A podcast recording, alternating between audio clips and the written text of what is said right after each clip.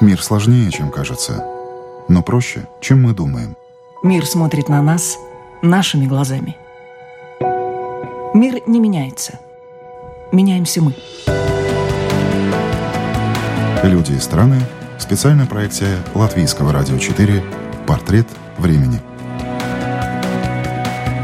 Программа подготовлена в сотрудничестве с Бюро Совета министров северных стран в Латвии.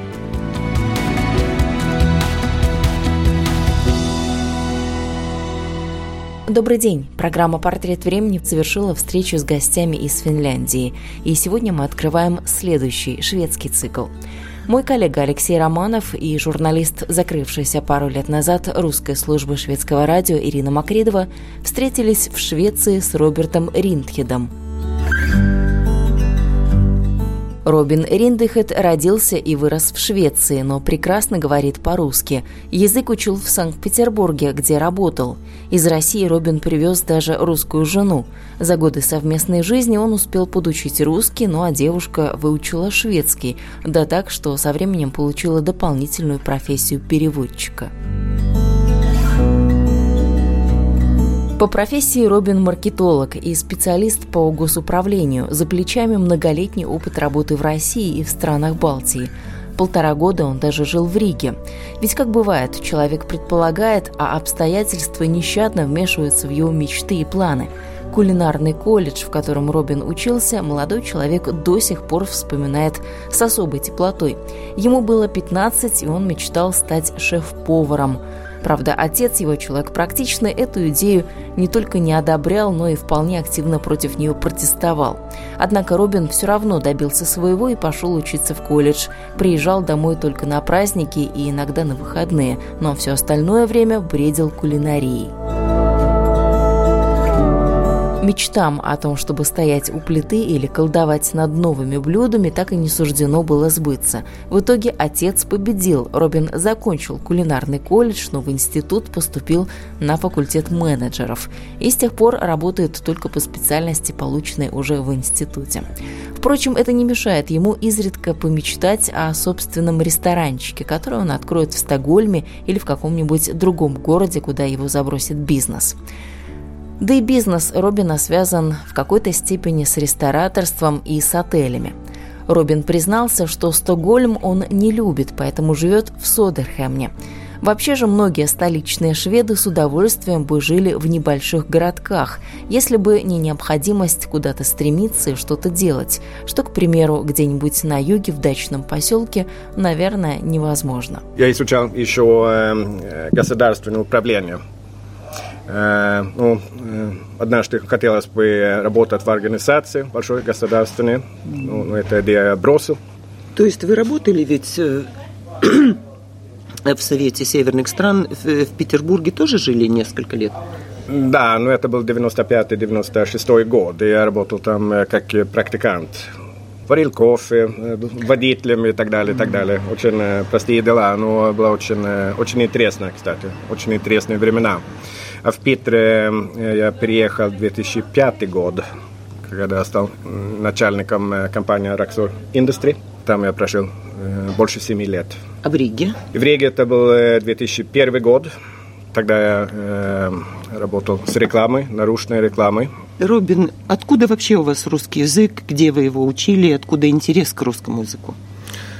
Это очень длинная история в самом деле. Дело в том, что в конце 80-х я был э, член молодежного организации партии Модeraterna. Консервативной партии. Консервативная. Тогда была консервативная партия. И э, здесь в, в нашем регионе э, организация приняла э, решение, что мы должны помогать студентам в университете в Тарту, в Эстонии, тогда Эстонская СССР. И наш председатель мне звонил спросил, интересно ли мне это. Сказал, нет, категорично нет, я не хочу э, Советский Союз. У меня тогда было представление, что ну, там же слобные коммунисты жили, А какой это год было? 89 год. Конец перестройки был. Да. А почему все-таки отказались тогда? Просто у меня были свои представления, как жизнь там. Эм, я же не коммунист, наоборот. Эм, и, и эм, Советский Союз тогда был наш единственный враг, скажем так. По крайней мере, так меня воспитывали. Ну, короче, уговорили меня, меня и мы э, ездили туда в 90 году, в сентябре. Tartu в Эстонии, да. Э, мы собирали книги, э, канцтовары, всякие там. Была делегация Швеции, Малдивсе, 19 лет. И через день-два я заметил, что там, там же нормальные люди живут. Тоже любят выпить, гулять по ночам, курить, ну, 19 же. И, и тогда скажем так, это корень э, моего интереса э, именно э, в этом регионе. И этот проект мы продолжали еще года три, по-моему. Это стал в конце очень большой проект. Это был уже Xerox и телефоны, компьютеры. Компания IBM нам подарили, и мы в свою очередь университету дали. И тогда это было уже так интересно, чтобы я решил, что давайте тогда я начинаю изучать русский язык. Вы до этого не знали еще русского языка? А, нет, нет, только на английском все. Почему решили именно русский изучать? А не эстонский? А, эстонский, э, наверное, слишком сложно. не такие большие возможности, может быть. Начал э, в университете в Uppsala, потом э, в Стокгольмском университете. И дальше я оформил заявление на Совет министров Северных стран. Это был 95 год. Там работал ассистентом летом. Это был тогда первый раз в России, 95 год. Какой город? Санкт-Петербург. Они открыли представительство там. И как вам понравился Санкт-Петербург вообще? Ja, jag люблю этот город. Только там э, погода очень плохая. Но... Погода, да, там, ja, но там особенно. Всегда пасмурно и дождь. И... Ja, да, да, но это очень красивый город. Впечатляет. А как народ в Санкт-Петербурге, как вам там нравилась атмосфера?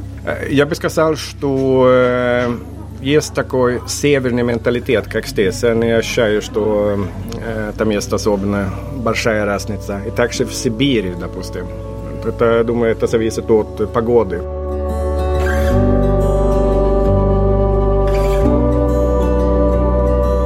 Вот, э, Робин, вы э, таким образом прожили и проработали вне Швеции в течение нескольких лет. И потом вернулись обратно в Швецию, на родину, где вы родились, выросли, учились. Нет ли у вас ощущения, что вы приехали совсем в другую страну, не в ту, из которой вы уехали?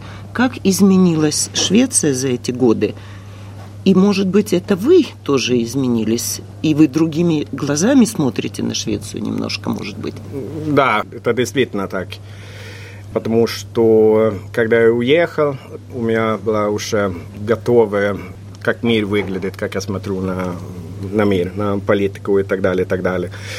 И действительно было так, я читал газеты, смотрел новости на, на телевидении. И было такое ощущение, что они правду говорят. И не надо думать об этом. Это все проверено, это корректно, это... А на самом деле как это оказалось? Оказалось так, что э, за рубежом там появится другая версия. Может быть, это не так. Это другой, э, другой вид взгляда на мировую политику и так далее, и так далее. И, э, естественно, тогда я замечал, что у нас тоже есть своя госпропаганда. А в чем все-таки разница, то, что увидели, и то, с чем вы столкнулись? Мы видели тогда как э, США, допустим, нападали на, на э, Ирак, на, на Афганистан и так далее, и э, говорили, что это в имени демократии и э, навести там порядок э, в стране. Но есть еще другая версия там. Я сказала, что в самом деле эта организация НАТО но они предоставляют интересы big business и... и... Отнюдь не демократия. Вот сейчас, когда вы уже живете в Швеции, у вас семья, вы уже повзрослели, вы уже не такой наивный, как были раньше, уже, может быть, меньше верите тому, что mm. написано в газетах. О чем люди говорят? Что в Швеции вот волнует людей, беспокоит, вот вас лично? Я думаю, единственный вопрос сейчас – это о миграции, иммигранты. Мы видим, это националистическая партия сколько там у них уже 20% почти, да, как это быстро изменилось э, за эти годы. Но я думаю, люди здесь в Швеции, они э, не думают так много о политике. А вот э, ваш город Сёдерхам, сколько здесь вообще населения и э, здесь видно вообще иммигрантов, вот просто на улице? Ой, очень много. Их э, очень много. Э, нас, э, население здесь 20, 26 тысяч, по-моему. Считается, что шведы очень толерантны к иностранцам, насколько это правда? Если честно, я не знаю. Эм, поскольку это не, не в данный момент особенно не мешает э, обществу.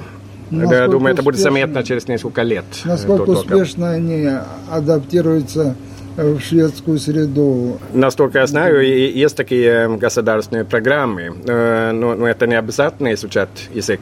Это все добровольно, э, если хотят. И э, нету никаких требований. А насколько они интересуются жизнью в Швеции, насколько они?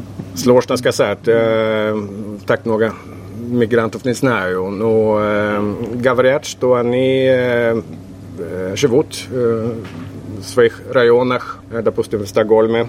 А у вас в Söderhamn? Это слишком э, маленький город для этого. Но да, есть определенный район, где, где много мигрантов э, живут. Но э, я бы не сказал, что мы замечаем, что есть какие-то проблемы с ними сейчас. Не были громкие пока случаи именно здесь.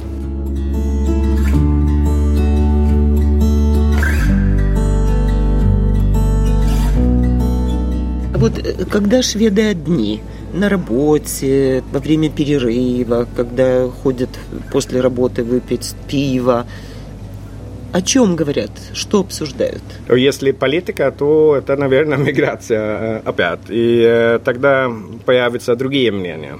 Какие? Швеция слишком маленькая страна для, для такого объема мигрантов. Мы не можем позволить это. В 2015 году осенью, когда самый большой поток иммигрантов был, Швеция приняла 150 тысяч mm. или даже 160 тысяч вот за полгода, буквально за несколько месяцев. Это больше даже, чем Германия, по-моему. Да, да, это, это очень много. Это очень много. Учитывая, что в Швеции население 10 миллионов, это очень много. Mm. С каждым годом мигрантов действительно становится больше. Шведское общество сегодня настолько мультикультурно, что коренные шведы иногда с горечью шутят. Мол, есть все основания полагать, что однажды мы, а вместе с нами и наши собратья датчане и норвежцы, проснемся утром и узнаем, что наступил Рамадан, и посему кондитерские и продовольственные магазины, а с ними кафе и рестораны, закрыты. По количеству детей, которые растут в семьях мигрантов, выходцев из мусульманских стран, вполне живо можно представить себе подобную картину. Конечно, и обычная шведская семья состоит из родителей и троих детей, но это невозможно сравнить со среднестатистической мусульманской семьей, в которой не меньше шести детей. У вас русская жена. Ее взгляд на Швецию отличается от вашего? Так много лет прожил в России, я думаю, наше мнение совпадает намного. У меня тоже есть русский взгляд на, на, на все. Э, она как раз работает в миграционной службе еще. Естественно, она выучила шведский язык, раз она работает в миграционном ведомстве. По отношению к ней, как к русской или к русскоговорящей, э, она замечала когда-нибудь какие-то, какую-то дискриминацию, вот именно потому, что она русская, или что ее родной язык русский? Нет. Это не а вообще в Швеции, в средствах массовой информации, в СМИ, в прессе, какое отношение к России? Очень плохое отношение. Э, Россия, С чем это связано? Э, это, я думаю, это есть э, исторические причины для этого. Про Россию можно что угодно писать. Это жалко, конечно. Средний швед, каков он по себе? Какие его взгляды, какие его политические взгляды, насколько он толерантен, насколько он хорошо относится к тем же беженцам? Во-первых, э, я не думаю, что это такой э, большой вопрос, но э, это наверняка единственный политический вопрос сейчас, который обсуждается в обществе. А у нас нельзя критиковать эту систему, тогда сразу говорят, что вы расист или что угодно. Но сейчас перед нами, кажется, есть перемены да? из-за экономики. Безработица э, большая здесь. Но это связано, конечно, Безработица с... растет или нет? Растет, естественно, потому что нет, это, это сейчас открытый мир. Mm. Весь мир это один э, рынок, конкуренция.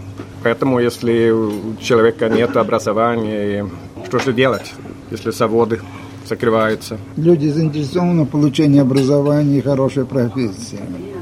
О, ну это как везде. Много студентов в Швеции сейчас. Насколько они активны, насколько они заинтересованы в учебе. Наверное, как везде. Все знают, что э, если образования нет, то и работы не будет. А каким вы видите будущее? У вас сын ведь есть, да? Вот своего сына. Вот как вы представляете? Какие трудности, с какими трудностями может он с, столкнуться в будущем? Во-первых, он, э, наверное, встречает э, конкуренцию, которую наше поколение э, не встречало.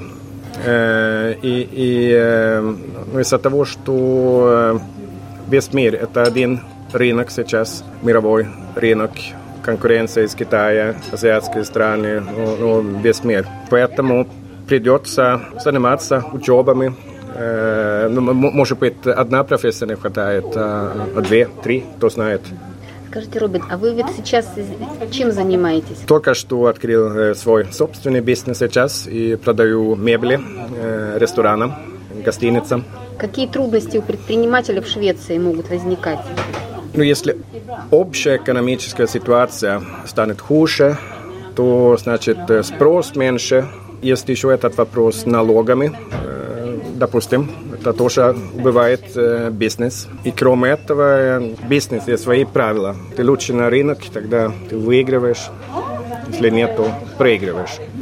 Ну, то есть в случае проигрыша вы сможете перестроиться на что-то другое? Это легко будет вам сделать или нет? Э, это будет сложно, мне 46 лет. Э, конечно, и э, обновлять все э, и снова, допустим, стать инженером или, не, не знаю, это, это, это нереально. Ну, все-таки занимались карьерой близко к дипломатической.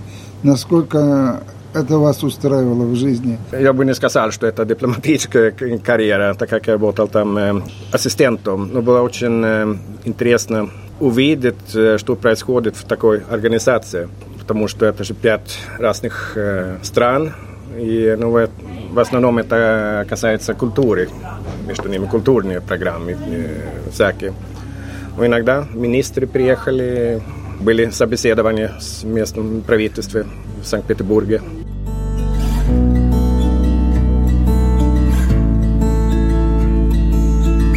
Что вас сегодня не устраивает в политике Швеции и в экономике? Ой, много всего, много всего. Э, последние годы, или лет 20, наверное, это расстояние между политиками и э, народом. Это очень-очень э, большое. Да.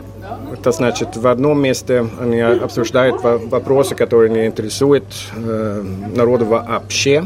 Но те, которые громче всего могут говорить, они станут э, политиками. И э, думаю, это очень маленькая аудитория для, для такой политики. Это не вопрос для, для народа, скажем так. Швеция считается страной, где минимальная коррупция. Вы с этим согласны? По крайней мере, меньше, чем в Прибалтике и в России. Потому что это я знаю точно. Как предприниматель. Как предприниматель, да. А еще можно такой вопрос немножко в сторонку? У вас растет сын, и вы дома разговариваете на двух языках с ним, на русском и э, шведском, или только на шведском? Я с детьми всегда на шведском, угу. и жена на, на русском. То есть он с рождения говорит на двух языках. Дочка, которая на, на 5 лет старше, она свободно говорит. Ну, ему всего пять лет. И э, просто вокруг его все на, на, на шведском, поэтому э, сложнее для него. То есть для него уже шведский это его родной язык, он думает да, на да, шведском. да. Мгм. И э, дочка это на двух языках. Она сама не знает, русская или шведка. Ага, Да. Мы хотим сохранить обе э, культуры, это очень важно. Ну и потом в жизни может пригодиться. Да, да, еще. Это, это просто бонус. Поэтому это интересная смесь э, русская и шведская. Вас интересует русская культура? Что интересует в русской культуре больше всего? Это великолепная культура. Просто шведская культура не сравнивать даже. Это, да, да, это действительно мировая культура, как э, французская, русская. Э, Это культура на совершенство, скажем так. Все есть. Самые лучшие музыканты, танцоры, спортсмены, все это, да, это же было очень важно там.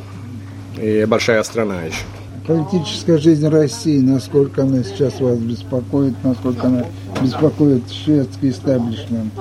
Я сам считаю, что э, Россия есть уникальный момент сейчас менять свою политику э, и строить что-нибудь новое. К сожалению, я, я это не вижу, потому что в самом деле все там есть. Все природные ресурсы, люди с образованием, инфраструктура, все это есть.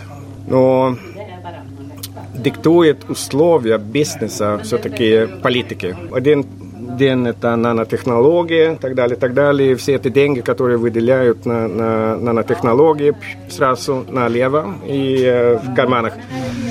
Я считал, что э, лучше была бы, допустим, это налоговая система на 13 процентов на, на, на доходов. Э, сделать что-нибудь такое же для, для бизнеса. Налог, допустим, на 10 процентов. Гарантирую. Вызвать э, все компании мира большие, дать им условия. Это, это было бы очень хороший подход. Потому что никто это не может делать. Европа не может позволить там снижать эти налоги да, на 40 процентов. Это нереально, забудь. Это не будет. А там это возможно. Но, к сожалению, не хотят. Но кто в этом виноват? Это сама э, система, я думаю. Робин, а вот вы же тоже занимаетесь бизнесом. Каковы условия бизнеса в Швеции? Расскажите немножко о вашем Это, это бизнесе. ну, не- нет, ну, ну, ну, что я чувствую, допустим. Если у меня есть вопрос о э, налогах, я могу звонить налоговому инспектору, спросить. Или если я заметил, что ой, я сделал ошибку э, год назад, хочу это исправить. Это исправляю. Если я так же э, поступаю в России, допустим, это будет штраф. Даже если я сам признаю, что да, да, это, это, это, делал ошибку, тебе придется платить это, доплатить это, плюс э, платить штраф. Поэтому, я думаю, есть в интересах э, правительства помогать бизнесу и, и э, помочь компаниям, предпринимателям.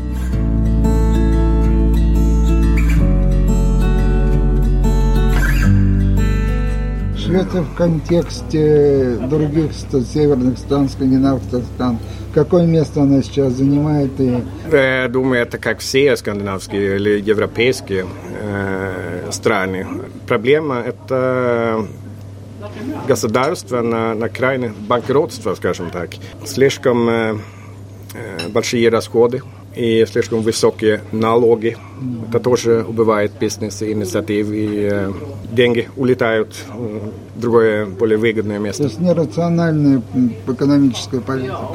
Э, Ну, э, принципе, это- это- Швеция это- довольно тихая страна, она сейчас мало э, видна на мировой арене даже в контексте своих соседей. То есть она живет как бы сама по себе. Почему это происходит? Почему Швеция не так много контактирует с ближайшими соседями, с той же Данией, с Норвегией?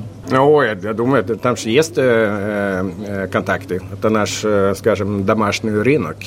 Да. Единственное, это Норвегия, которая не, не входит э, в стран э, Е- Евросоюза. Да. Но они решили, это их путь, ради бога. А вас это устраивает такая позиция? Я думаю, что мы отдали нашу независимость Евросоюзу. Мне было бы лучше, что если мы думали о регионах, и в нашем регионе там входит Россия, по крайней мере, северная часть. Было бы лучше строить там нормальную систему торговля, конечно. Существуют санкции, которые, в принципе, препятствуют очень многим отношениям. Как вы относитесь к этим санкциям? Ну, это полный идиотизм. И только политики э, могут так придумать. Потому что кто будет страдать из этого? Это Европа сама. Это фермеры в Польше, которые не могут э, продавать свои яблоки. А в Швеции? Швеции э, также. Это надо раздвигать э, торговлю э, между странами, потому что тогда надеюсь, что будут нормальные отношения, в конце концов. Через год в Швеции выборы парламентские. Mm. Я понимаю, что это запретный вопрос, и вы имеете право на него не отвечать, за кого вы будете голосовать. Но у вас есть какие-то приоритеты, за кого вы точно не будете голосовать? Если честно, для меня это все одно и то же. Поэтому мой голос – это пустой. Я думаю, это уже система постарела на, на сильно. Это надо менять на новое.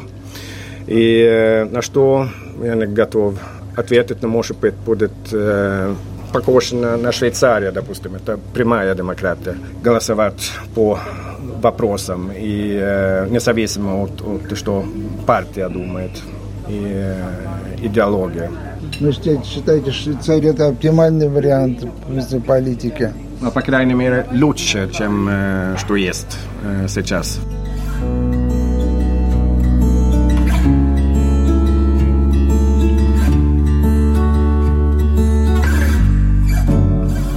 Если вот э, вернуться к чисто таким бытовым вопросам, не политическим, что больше занимает умы шведов?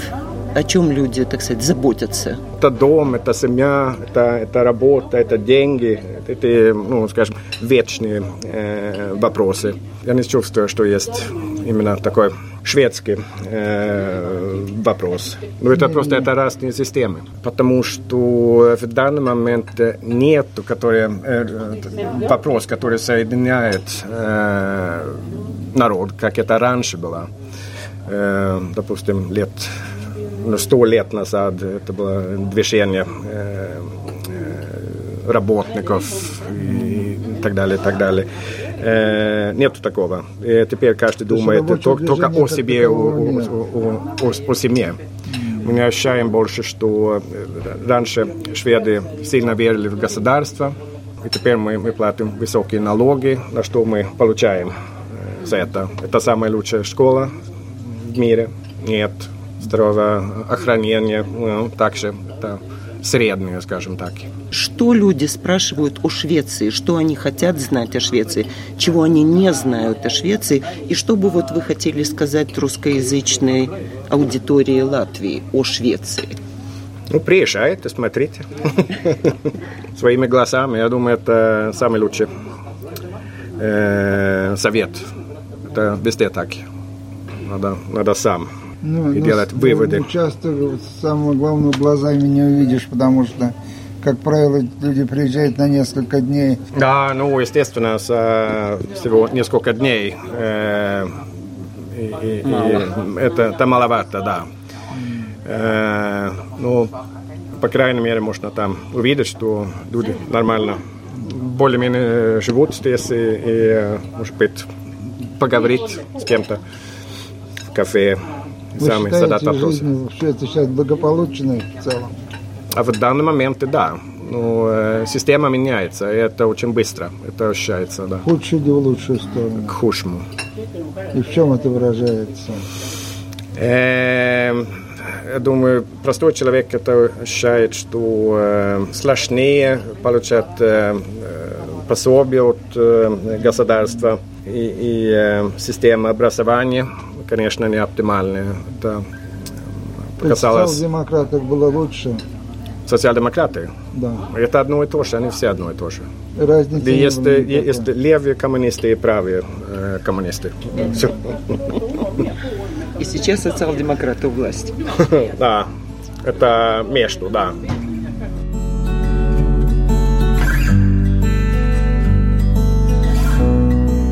Сегодня Швеция уже не та, какой ее помнит старшее поколение шведов. Все меняется и меняется стремительно. За последнее время в полиции увеличилось число заявлений об изнасилованиях. Население все больше беспокоится о росте преступности. Люди чаще меняют пол. К примеру, в 2017 году таких заявок на смену документов поступило около 400. И уж совсем странной кажется статистика о том, что шведские семьи почти самые нищие в Западной Европе. Мы бы, конечно, с этим поспорили. Тем не менее, именно такие данные удалось получить в результате сравнения среднего достатка, которое провел швейцарский банк Credit Suisse. Также все чаще молодежь живет с родителями, ну а дискриминация по возрасту на рынке труда Швеции начинается уже с 40 лет. А еще шведы почему-то перестали ходить в кино, возможно, потому что стали больше внимания уделять собственной жизни, а не выдуманным экранным историям.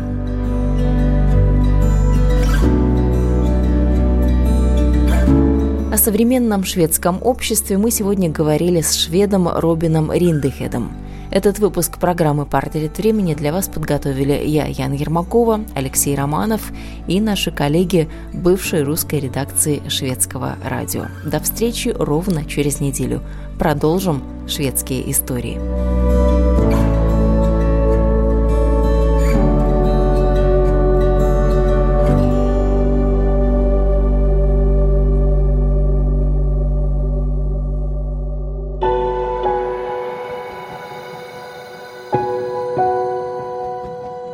«Люди и страны» специальная проекция Латвийского радио 4 «Портрет времени».